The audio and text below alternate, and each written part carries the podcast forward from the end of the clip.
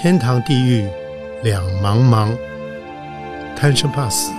很正常。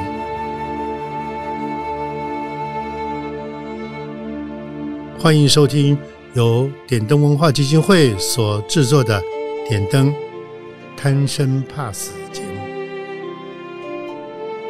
欢迎收听，也欢迎您收看由点灯文化基金会所制作的。点灯贪生怕死节目，我们今天的特别来宾是一位 young man，这个他不要看他年纪轻轻的，他已经是博士，然后他同时应该说是文化人吧，他做自己，他要做 podcast，然后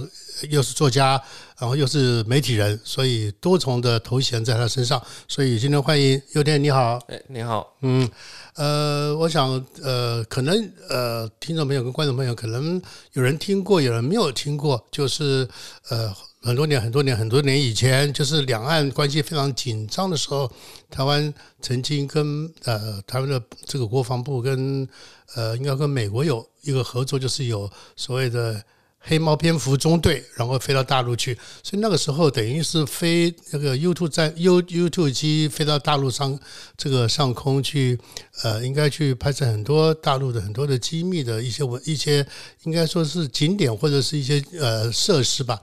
所以那个时候其实那些很多很多的壮士都一去不复返，然后其他有其中有一位是佑天的。外公啊，所以我想，呃，我要首先要请教你，呃，有关外公的事情，妈妈从大概什么时候妈妈跟你提过，或者你自己慢慢知道的？呃，我记得呢，就是一九九一年呐，我八岁的时候，嗯嗯，那呃有一阵子，妈妈突然开始每天晚上都打很多电话，哦，啊，后来妈妈就写写成文章就回忆，就这种我才知道明白事件全貌，就是那时候因。因为大陆开放了，是，所以美有有有一当有当年的家属是。已经在已经接他家属的小孩已经在美国这个拿到的博士啊，已经有有点地有点社会地位，然后回到大陆去去找，嗯嗯嗯，然后找到了，然后这这有了消息了，然后登刊登在台湾的呢全球防卫杂志上，是，然后我外婆的这个邻居就看到了，就跟我外婆讲。然后外婆跟妈妈讲，妈妈那时候在联合报，嗯嗯嗯，于是这大家就商量一下，就借由借由联合报这个媒体的功能登大版大版面的报道，报道，然后就两几天时间就把我们那架飞机外公那架飞机的十十三个家属，嗯，十三家的家属都找到，哇，嗯，十四家十四人里面有十三个都有家属，是是是是，后来就组团去去去大陆把这个遗遗骨挖回来，是。是是是是，所以你听到这这个这件事情，那时候八岁，可你说八岁开始开始听到这件事情，所以对你来讲是不是很大的 shock？那个时候，那个时候，那个时候因为是年纪小嘛，基本是就是懵懵懂懂的，那，所以哎，我那因为我外婆她还她。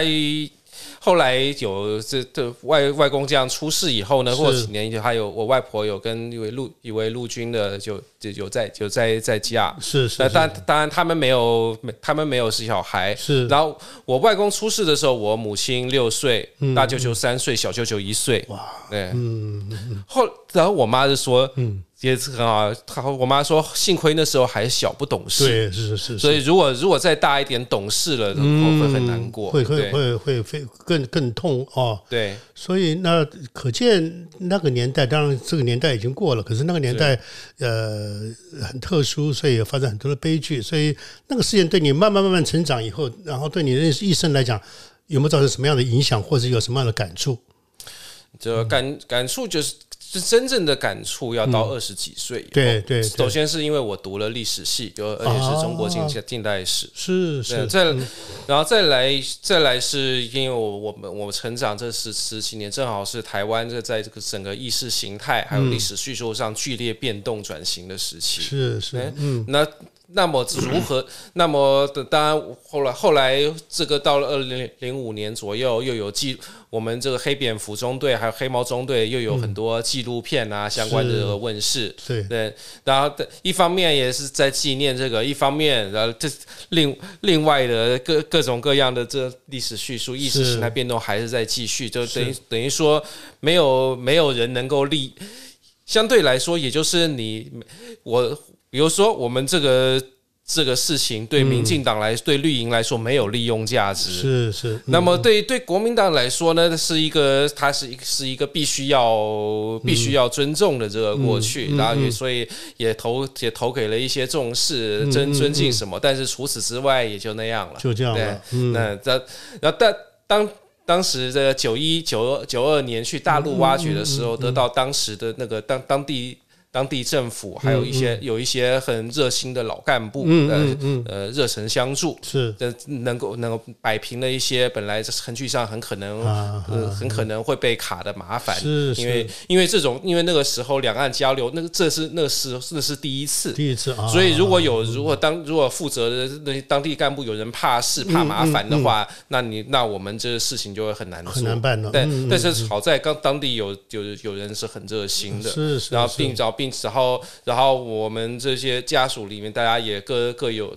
也也懂一些事情，怎么怎么做，然后大家面大家面子都都过得去。于是这个大大陆的官方啊，台湾的官方国防部这边，然后空军这边，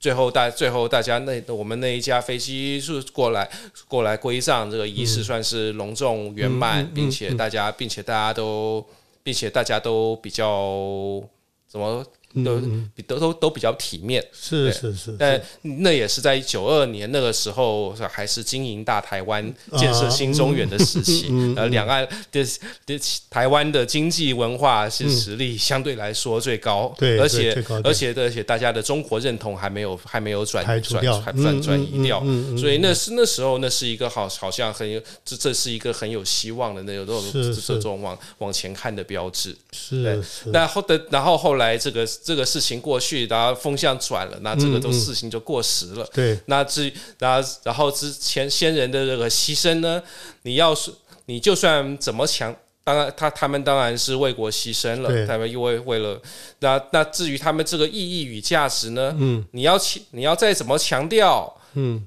呃，人家爱不爱听？嗯嗯嗯，所以所以这个，所以是最所以在这种反复的这个这这种转移转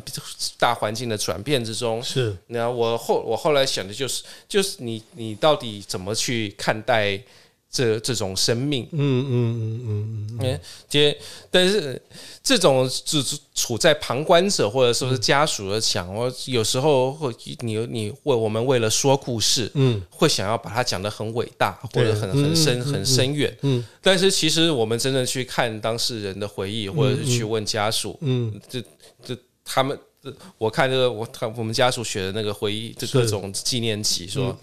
没有想太多，嗯，就是国家需要我而已，嗯嗯嗯嗯，还有啊，然后呢，或者或者当时的时候纪录片很令人印象深刻，就是那时候经空军他们这个中队经常办这个舞会，是，因为是有美国人了嘛，对，美国人来，然后以后每周周。周末啊，每个月也会开一些舞会，这样娱乐。嗯嗯。然后呢，娱娱娱乐大家就很热闹，因为因为不知道什么时候你出任务就回不来了。是是是。但是热闹完呢，每一次每然后这个飞行员的太太又说：“啊这个热闹完了，散场时候，散场时的空虚，热闹过后的空虚是最空虚，是最寂寞、最恐怖。”没错没错，嗯，因为热闹的对比就是反而就是像你讲的空虚了啊。嗯。所以相对。的，我想你学的历史，当然人家说不管怎么说，那个年年代当然是那个年代的背景了啊。可是发生那个悲剧，其实也不要也，就像你刚刚讲的，他们那个年代，他们呃军人、飞行员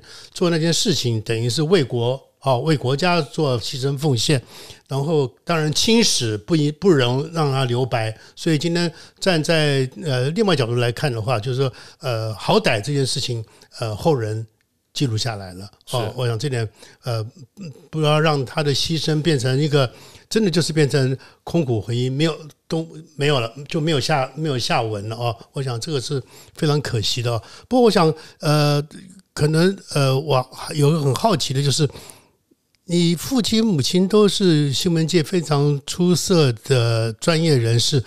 那。你后来会来做这个文化人、做媒体人，甚至有这么大的广泛的兴趣，是不是受到也受到父母的影响？呃，这影响就首先是因为因为家里因为他们在报社工作，所以家里小时候家里就很多书很多报纸，嗯那有什么那是我我就看了嘛，啊就就一本，然后一正好我小时候我们小时候那台湾的书店出版业是最发达的，没错没错，那九十年代特别在。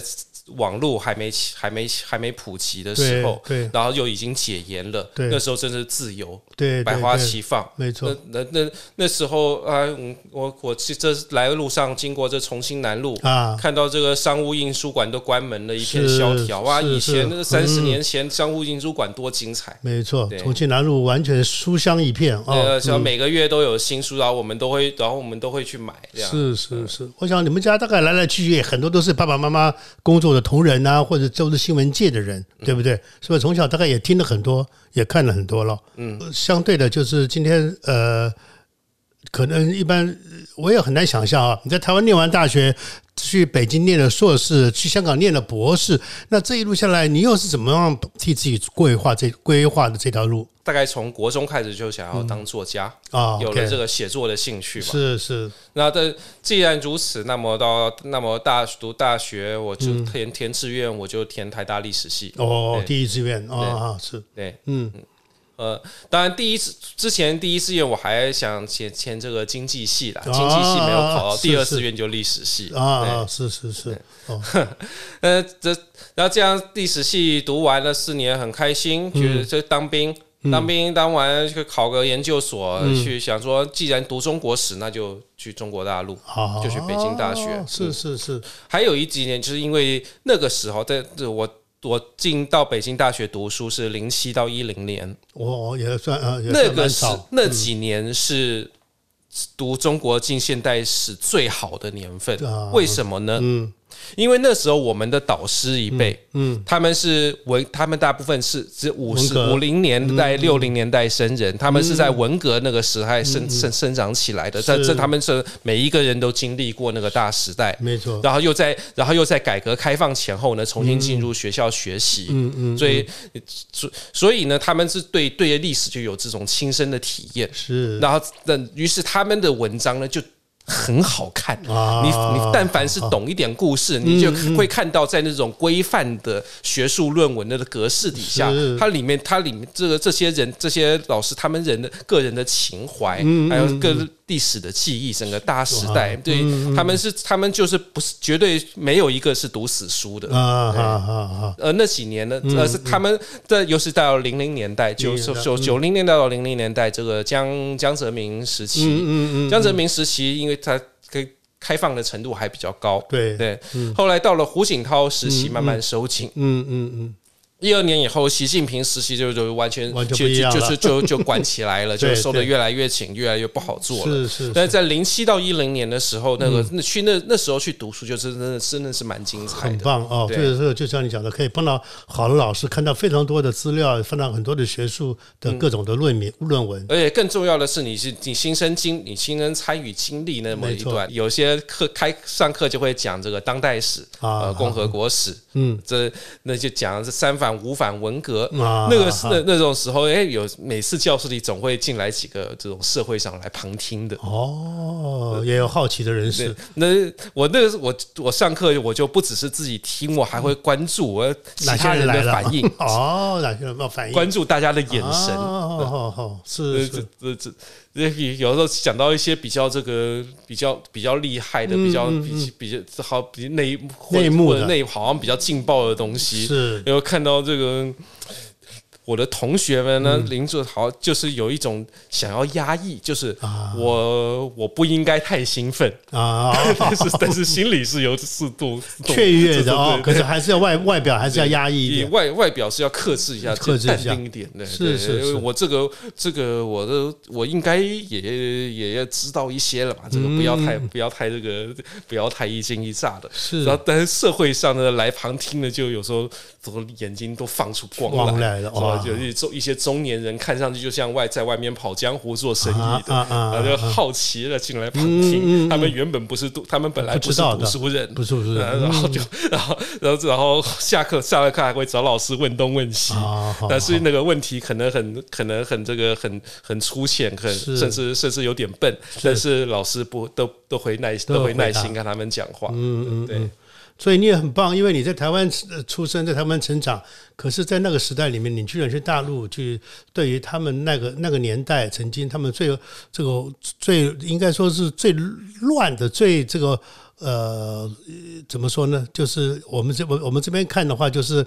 很凄惨、太太凄凄惨那个年代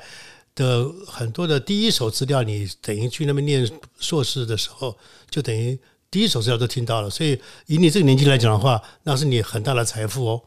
呃，基本上来说，其实我们的其实台湾到大陆去可去经商、去工作、学习的人很多了，因为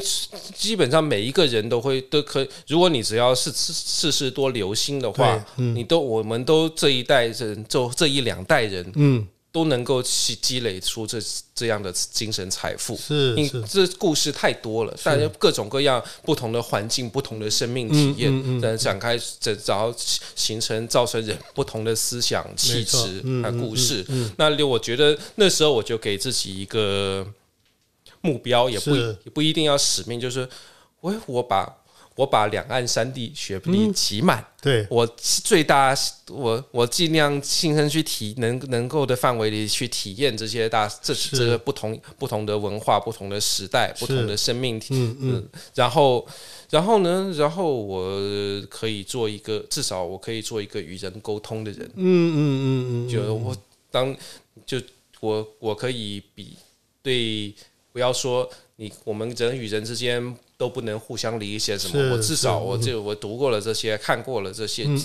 在在三个地方都生活过一段日子，那我比较我可以比较能够理解人。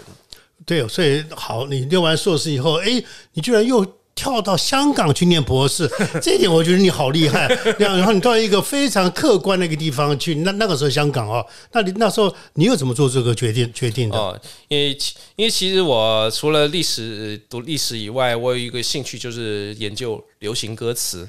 哦，华语流行华语的歌词哦，这样的。嗯，然后那然后那时候我想在硕士读完，如果要再读个博士的话，我是不是可以把这个流行歌词拿来做个研究题目？那时候学界研究这个的还很少，没有啊，很少，不是很。然后然后正好香港有一位，香港有一位朱耀伟老师，他就写了这个书这样的书，他也是做用这个拿拿了学学博士的。哦，那我就写信给他，哎，他还蛮高兴的，就说你可以去申请香港研究生计划这个奖学金。哦。然后我去，然后就我就去，然后我就跟我就这样去了，然后申请去去考，后来就申请上了，就去进到香港浸会大学里去做他的这个研究，我老我老师导师，我老师，嗯，是是是。那在香港前后几年？呃，三年，三年，二零一一到一四年，一四年。那你觉得最大的收获就是什么呢？就基本上就是把可以说就是香港的。能我能够接到香港的一，